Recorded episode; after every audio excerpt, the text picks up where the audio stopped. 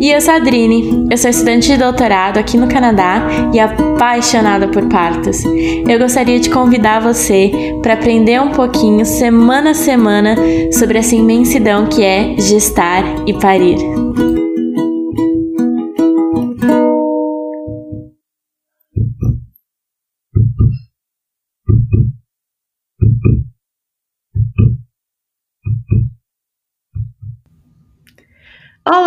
Olá, seja muito bem-vindo, seja muito bem-vinda. Esse é mais um episódio do 42 Semanas.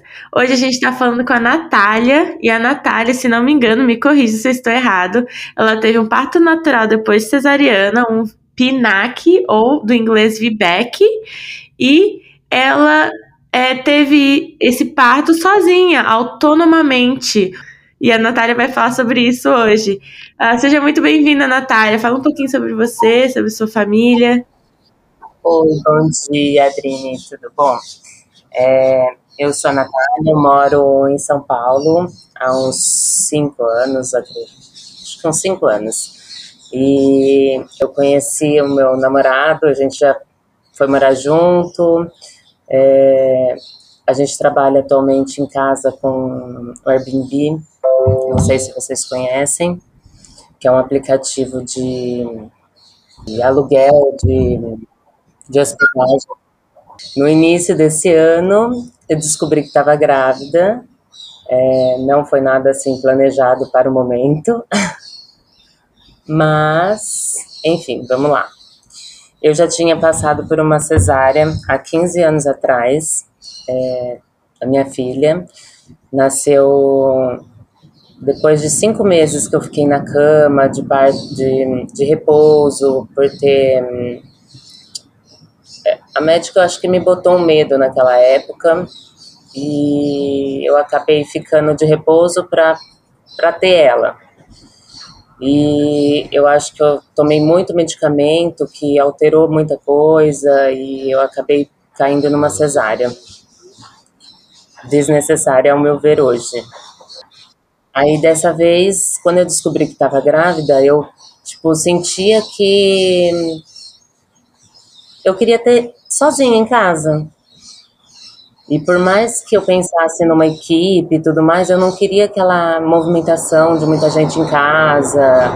Ah, eu sentia que eu, que eu queria ter mesmo em casa, sozinha, sem muita gente. E eu comecei a pesquisar sobre o assunto, a ver relatos de, de partos autônomos, coisa que me nutrisse dessa sabedoria para eu conseguir realizar tudo isso. Apesar dos medos, lógico. Apesar da família e de outras pessoas me chamarem de louca, porque eu estava querendo fazer uma coisa totalmente sozinha e não é o comum. A maioria acaba numa cesárea enfim, foi bem. Eu fiquei bem na minha, não saí falando para todo mundo, até porque sabia dessa. Poderia não acontecer, não dar certo, mas eu estava bem confiante que no momento certo ele ia vir e eu não ia precisar ir para o hospital, não ia ter problema algum. E foi exatamente assim. É, eu achei legal que você já começou a falar disso. E eu tenho algumas. Eu estava lendo sobre, né, para a gente trazer para o podcast, e eu achei um artigo que fala sobre risco, segurança escolha é, no parto. E é um. É na, no jornal de educação perinatal, e é uma pessoa só que escreveu, então é tipo uma coluna, é uma opinião mas achei muito bom. E aí eu queria falar aqui para a gente começar a abrir essa discussão sobre risco, porque é, muitas pessoas, inclusive médicas, falariam que um parto autônomo é, pode até ser negligência com o bebê. Eu ouvi isso de médico. Mas, gente, é a mãe que vai carregar a consequência de absolutamente tudo que acontece para esse bebê e para ela para o resto da vida. Ela é a pessoa que está escolhendo. Ela não está sendo mandada para um lado para o outro. E algumas pessoas escolhem passar por isso sozinhas. Isso tem acontecido por milênios. E, e aí, eu vou, vou ler aqui o que, que essa pessoa fala.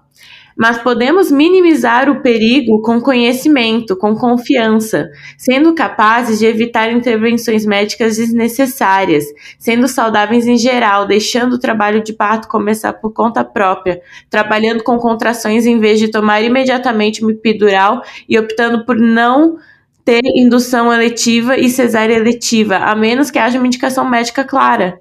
No sistema atual de maternidade, escolher melhor prevenir do que remediar é arriscado. É um guia razoável apenas se as mulheres souberem que o atendimento que estão recebendo é baseado em evidência.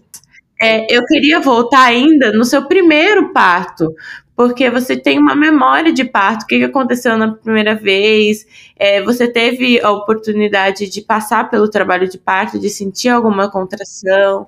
Não, não, não. Muito pelo. É, quer dizer, a contração eu senti, na verdade, durante a gestação toda. Com quatro meses eu senti a contração e, segundo ela, eu estava com dilatação. Eu, hoje eu não acredito. Talvez. Eu acho que ela me botou mais um medo para, por ser nova, eu ter é, gran, grande chance de ter um parto normal. Ela queria ganhar numa cesárea, o que a maioria dos médicos fazem, ao meu ver. E porque eu passei cinco meses na cama tomando medicamento para segurar ela. Sentia contração direto, ia para o hospital direto, foi bem intenso. Tanto que eu não pensava nem em engravidar nunca mais por conta do trauma, de ter ficado cinco meses deitado na cama. E depois eu passei por uma cesárea que eu fui internada, foi marcada para tal dia, foi lá, internei. Passei todo aquele, sei lá, eu não gosto de centro cirúrgico, tem gente que gosta, mas para mim não é um ambiente legal. É, me doparam, eu apaguei, não vi nada, só vi na hora que ela nasceu. Vi o rostinho dela, que me botaram ela para ver e já me tiraram ela por oito horas. Acho que me deram medicamento para eu dormir durante o parto. Eu não vi nada. Eu comecei, eu acho que eu comecei a ver o início e depois eu não vi mais nada. Eu acho que me apagaram. E aí eu fui acordar com ela chorando já na hora que ela nasceu. Só que eu só vi ela rapidinho também e já fui tirada dela. E ela foi pra, pra incubadora e foi pro quarto já era final de tarde. Então, tipo, eu acho que tudo isso ela sofreu muito, ela chorava demais no, no primeiro mês. É um sofrimento que o bebê acarreta, porque mesmo o Nino que nasceu em casa, todo tranquilo, e a gente passou por uma certa burocracia agora no bem no pós-parto, no início, é, ele, ele também, os dias que ele menos dormiu, que ele menos é, ficou calminho, foram esses dias que eu tive que sair para resolver problema burocrático. Porque o Nino nasceu, ficou uma hora me encarando e depois já foi direto mamar. Ela ficou oito horas na incubadora, por quê? Porque precisava de alguma coisa. Ela sofreu para mamar uma semana, eu tive mastite, eu não conseguia amamentar. Depois ela pegou, depois de uma semana, mas deu um, um certo trabalho. Mas a, a, Mel chegou a mamar, depois de uma semana ela pegou, ela mamou até quase dois anos. E eu acho que isso que foi, tipo assim, só que essa luta que teve nessa primeira semana também, por conta de tudo isso, eu hoje vejo como completamente desnecessária, que a criança só tenha sofrido. Entendi. E aí, é, como é que você saiu de uh, deixar de amamentar ela e ter o. Que, você tentou ter o segundo? Ou foi sem planejamento? Não, não, foi sem planejamento. É, na verdade, aconteceu. Foi um sustinho, breve, mas no momento certo, né? A gente nunca acha que é o momento certo até acontecer. E foi tudo tão maravilhoso, tipo, eu senti no início muito pouca, poucos enjoos, que passavam bem simples com água água com limão e bolachinha, que era o que eu falo para a mulherada. Começou a sentir enjoo, só mantém o, o estômago alimentado, a fera, que ajuda bastante. E eu não tomo remédio, então, tipo, se eu sentia alguma náusea, alguma coisa, era um chazinho, alguma coisa assim que eu, que eu fazia. E, enfim, aí eu fiz o acompanhamento com a, com a médica, tomei as vitaminas necessárias e tudo mais, meus exames nada é, não tinha alteração em nada. É, muitas vezes eu tinha que refazer exame porque perdiam meus exames, os resultados. Tipo, foram várias coisinhas assim que foram desgastando. E até que o final da gestação, eu no último mês eu abandonei a médica. Porque cada vez que eu passava com ela, eu voltava tipo, meio deprimida, triste, não queria treinar às vezes por dias, e eu treinei a gravidez inteira. E dessa vez, apesar de não, não ter sido planejado nada, tipo, tinha várias é, gestantes que eu já acompanhava, é, e eu fui, tipo, acompanhando a cada semana, treinando com, a maioria que treinava, trocando informações, e fui em busca dessa desse parto em casa porque a minha médica era do, do SUS era completamente sem noção, ao meu ver. Ela estava mais preocupada com eu ganhar peso ou ter estria do que em me orientar sobre o parto, as maneiras e tudo mais. É, eu tô vendo. Nossa, é um exemplo horrível de médico no Brasil, tá difícil, viu? Ela não conversava, não falava nada. Se eu não perguntasse dele, ela também não falava. Não estava nem um pouco preocupada. Ela estava preocupada com o meu peso. Era a única coisa que eu não estava preocupada. Isso também é violência obstétrica, psicológica, ela mina sua confiança. Sim, exato. Eu estava olhando justamente isso, porque ela, a todo momento, ela só falava coisas péssimas. Ela só abria boca para falar besteira.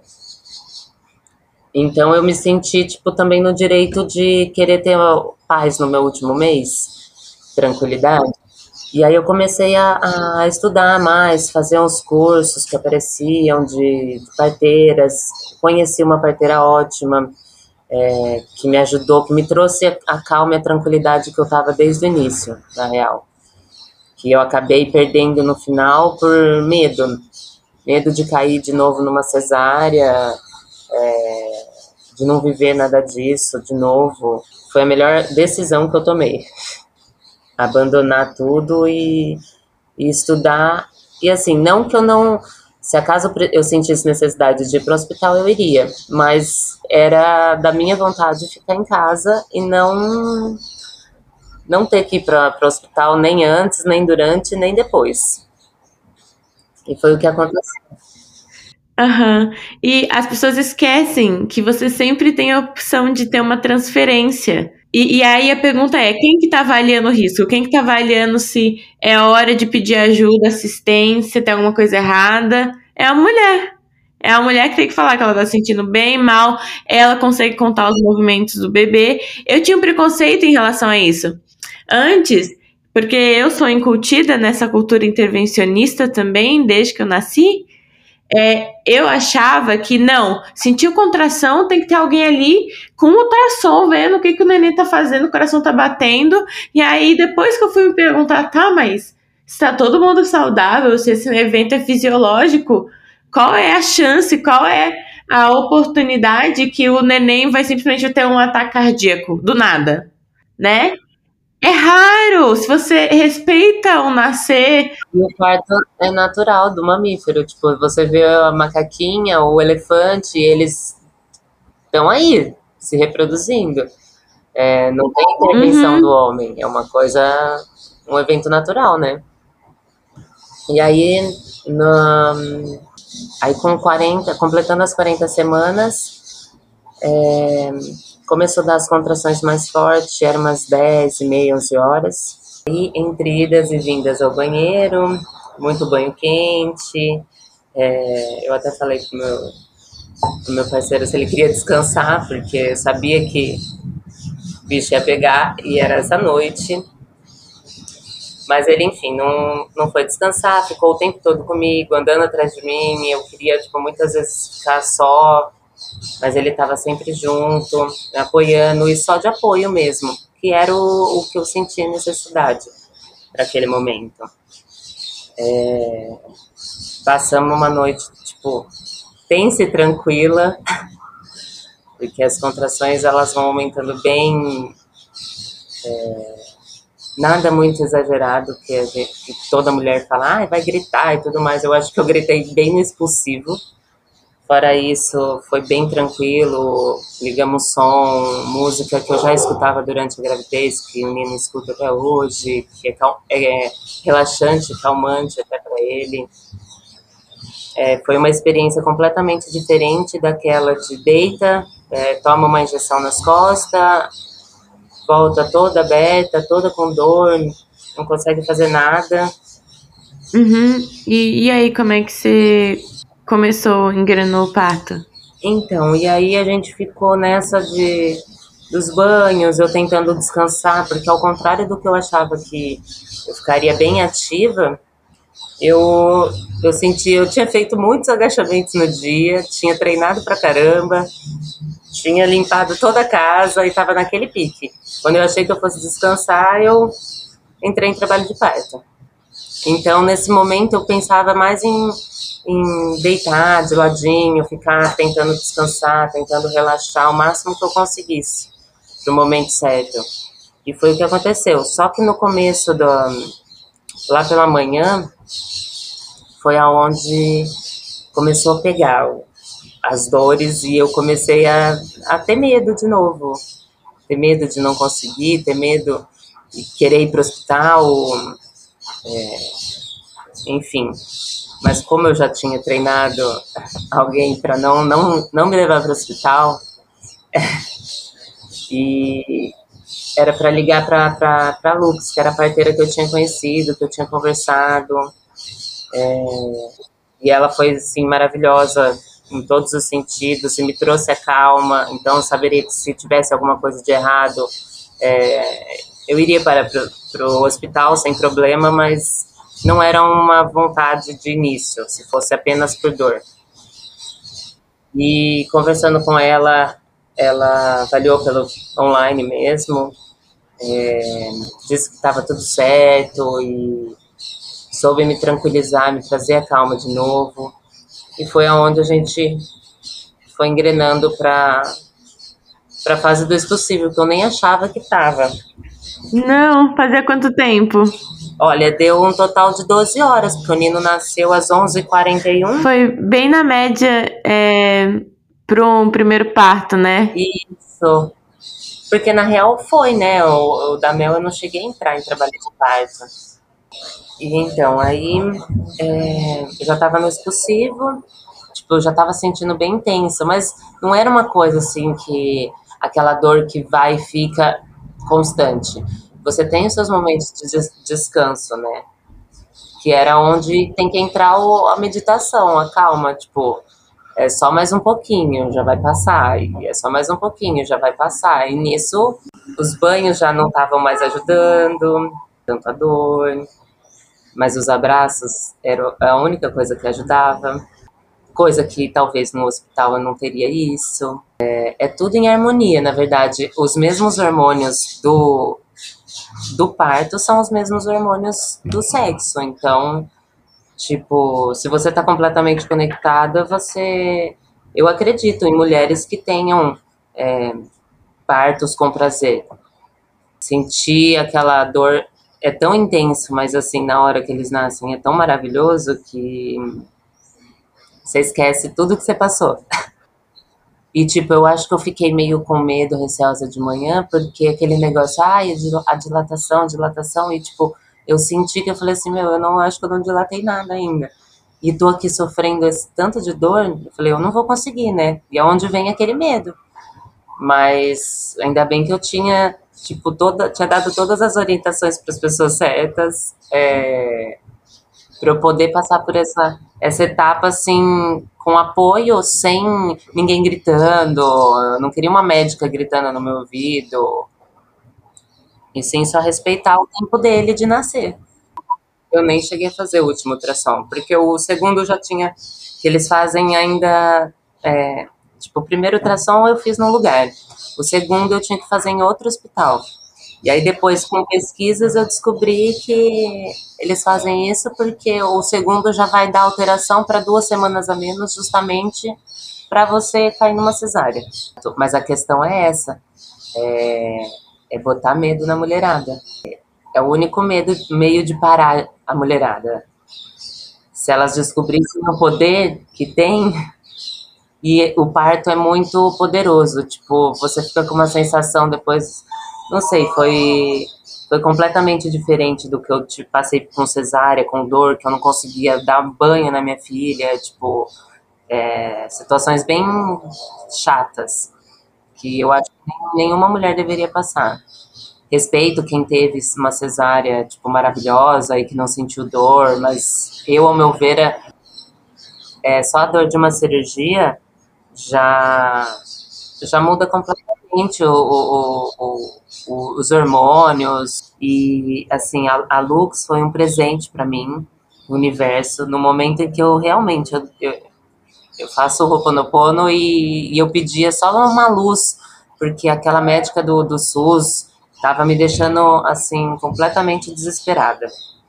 E eu conheci através do Instagram a Lux, a Clara também do Parto Cósmico, que eu, eu cheguei a fazer um, um dos cursos.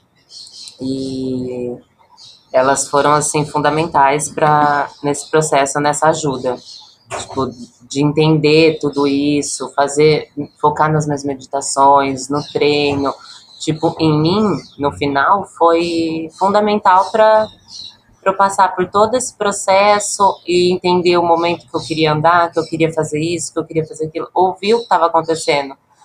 Tanto que é, era umas 10, 11 horas, eu acredito que seja, pelos vídeos que a gente gravou, que foi o momento que eu, eu fazia tanta força, já estava nesse possível há um tempo, e ele não nascia, não nascia, não nascia, até a gente ver que ele estava ainda na bolsa.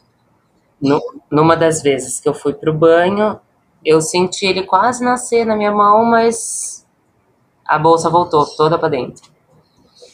E foi nessa, né, nesse momento em que eu estourei a bolsa com a mão mesmo e saí do banho. Em cinco minutos ele estava no meu colo. Ai, que delícia! E como é que foi? Você, você sentiu a transição de ah, agora você já estava no expulsivo mesmo? Você mudou de posição, né? Não, então, é, de manhã, quando eu tava com medo, já pela de querendo ir, ir, ir pro hospital, eu já tava no expulsivo. Hum. Eu ia toda hora pro banheiro e queria tomar banho toda hora e queria ir no banheiro toda hora. E já era o, o expulsivo e eu tava achando que tava nas contrações normais ainda. E aí eu comecei a diminuir, que eu estava num sofá, eu diminui o trajeto, fiquei no meio do caminho num colchão e banheiro. É, mas no banheiro já não estava ajudando muito, porque é, as dores vinham tão intensa que até de cócoras no chão eu sentia, nossa. E aí, como é que você decidiu sair dali, mudar de posição, sair do banheiro? Porque na hora que, que a bolsa rompeu, eu só, tipo, eu tava tão cansada e eu queria deitar. Eu achava que eu ia ter em pé, andando, mas eu, eu senti vontade de deitar. Eu deitei, tipo, num colchão meio de lado. E com apoio do, do, do meu namorado, o Fábio estava me ajudando em todo o processo e, meu, deu tempo só de ligar o celular para gravar e a cabecinha já explodiu. Em duas ou três forças, ele já nasceu rapidinho. E foi tão gostoso. Meu, foi é, é inexplicável. Eu acho que todo mundo deveria experimentar. É simples assim, porque depois é, todo mundo dormiu, depois de um trabalho desse da a madrugada toda, e eu tava lá, tipo, fiquei adrenalizada acho que uns dois dias, dois, três dias. Eu não sentia nem fome, nem sono, nem nada. Uau! Só queria ficar olhando. É, a gente só consegue realmente saber o que, que acontece num parto fisiológico e natural se as pessoas fazem de forma autônoma e livre hoje em dia. Porque nem com, com parteiras, às vezes, é também muito intervencionista. É, leva as pessoas. Não é à toa que a nossa taxa de cesárea é muito acima do recomendado. A, a mulher vai pro pré-natal e ela sai, em vez de com promoção de saúde, com ansiedade, com medo. É medo. Exato. É. É os nove meses empurrando aquele medo em cima da gente. Uhum. E ou você se rebela e sai, vai contra o sistema, ou como já vi também vários relatos de pessoas que com equipe, tendo parto domiciliar e acabar em cesárea, tipo, é, eu acho que é muita gente em cima. Eu assisti bastante partos que. vídeo de parto que. Que a mulherada tava sozinha mesmo. Tá, e aí você conseguiu. Você teve alguma laceração? A placenta saiu rapidinho? Você se sentiu bem? É, logo que o Nino nasceu, eu já. É, uns 10, 15 minutos depois, que a gente ainda tava falando com a Lux pelo telefone. E eu, eu comecei a sentir já umas cólicas e foi muito rápido. E aí eu já fiquei de cócoras e a placenta já nasceu. Ela ficou até um tempo conectada, que eu achei que tava, tipo, ela ainda tava presa, alguma coisa, não, não puxei nada e deixei ela enquanto eu fiquei com lá no colo e tal. Aproveitando aqueles momentos, é, ele tava com, conectado na placenta também. Eu não vi necessidade de, de tirar. E depois de quase duas horas que até menos, é, menos de duas horas que eu terminei de tirar a placenta e a gente ficou ali ainda mais um tempinho. É, é ah, eu vi que eu acho que a recomendação na, no hospital é 30 minutos. Depois de 30 minutos, se a placenta não saiu, é para você já fazer alguma coisa para tentar tirar. Só que eu já vi até 6 horas, assim, pessoas que estavam sozinhas. É, e o que que acontece?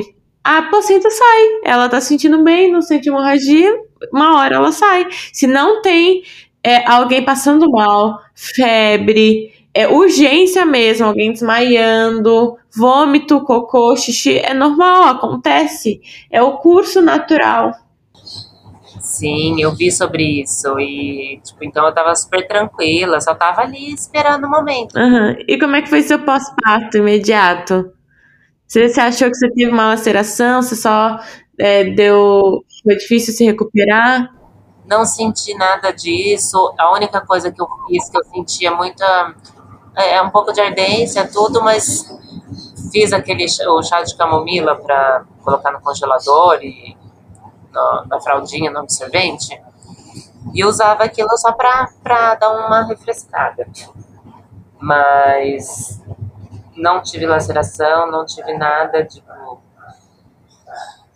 de problema no pós-parto, sem ser os burocráticos.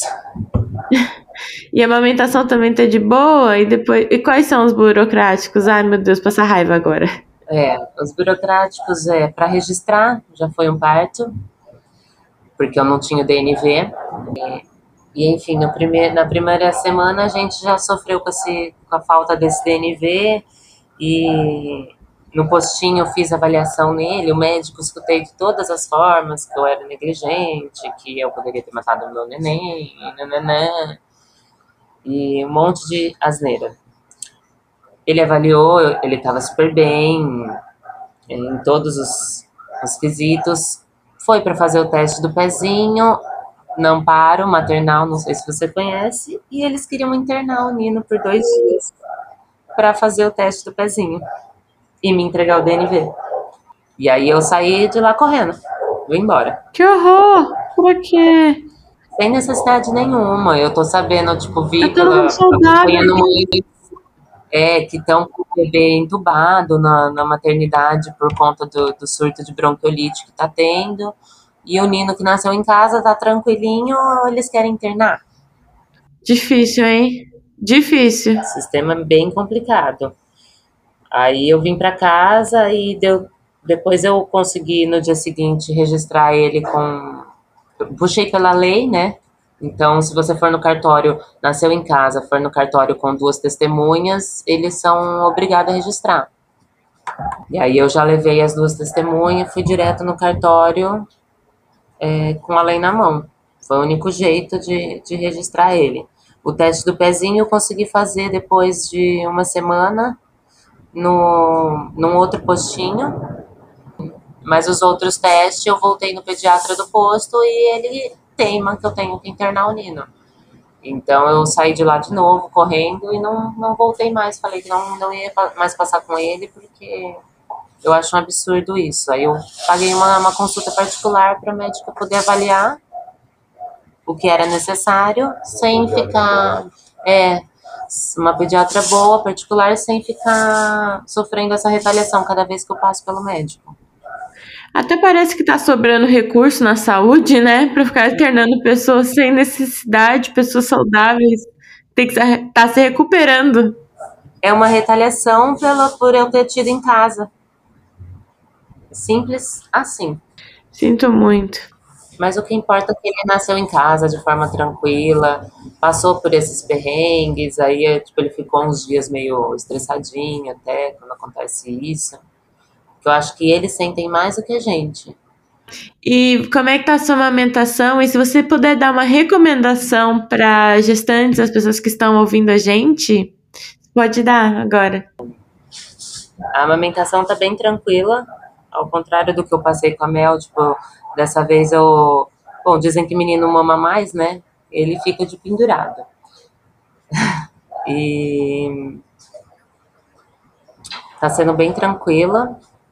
A única coisa que eu usei foram umas conchinhas para não, não empedrar no início, mas também serve também que eu não tinha aqueles é, fazer o repolho congeladinho para colocar na mama que ajuda a aliviar quando tem inchaço ou compressa fria mesmo. É, e tem produção excessiva de leite, que foi o que eu usei no da mel e usava as conchinhas também para drenar, né, para tirar o excesso.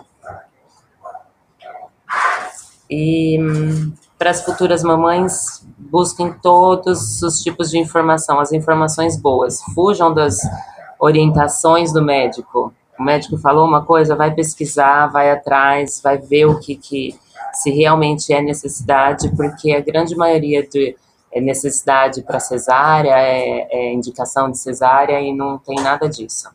É, a mulher foi feita para parir, é, senão a humanidade já tinha acabado. Foi mesmo, foi feita para parir.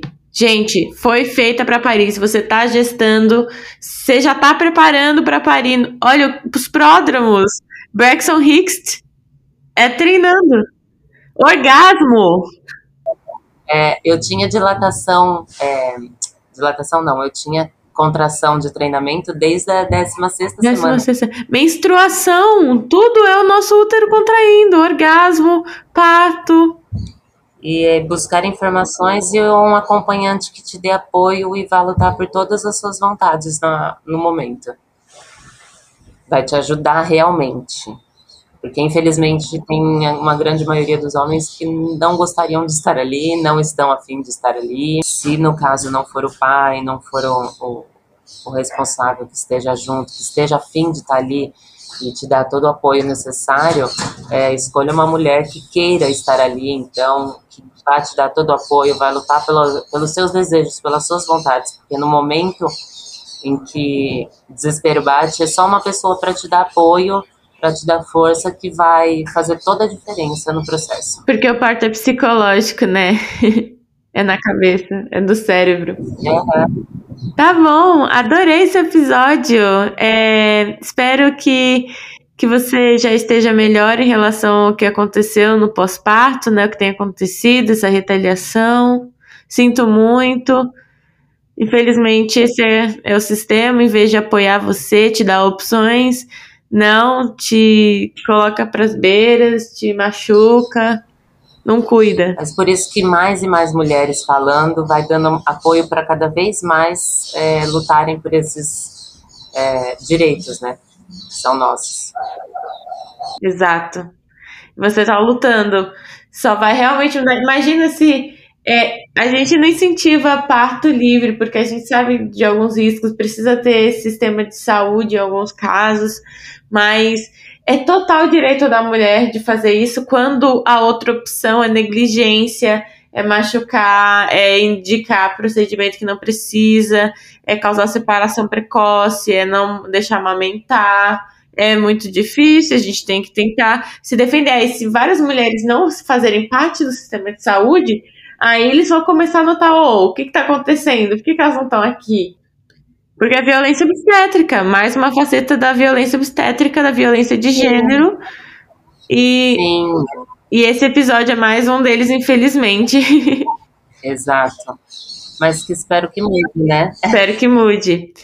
Obrigada, ouvinte, se você chegou até aqui. Muito obrigada, Natália, por vir, por falar do seu feedback autônomo.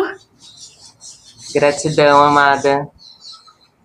Aham. Uhum. Ai, a gente nem falou sobre medo, é, sobre ruptura uterina, mas espero que o pessoal já tenha ouvido os outros episódios e saiba que esse risco é muito baixo e existe sim a possibilidade de transferência no caso da Natália, então era seguro. Exato. Não foi nada negligente. Não foi. É, é um embate filosófico quase. Né? É que a gente foi criado tanto numa cultura de medo que a gente só pensa no lado ruim, não pensa no lado bom é a patologização da vida. É, obrigado, ouvinte. Obrigado você que chegou até aqui. Obrigado, Natália. Até o próximo episódio. Um beijo. Tchau. Tchau. Tchau. Uhul.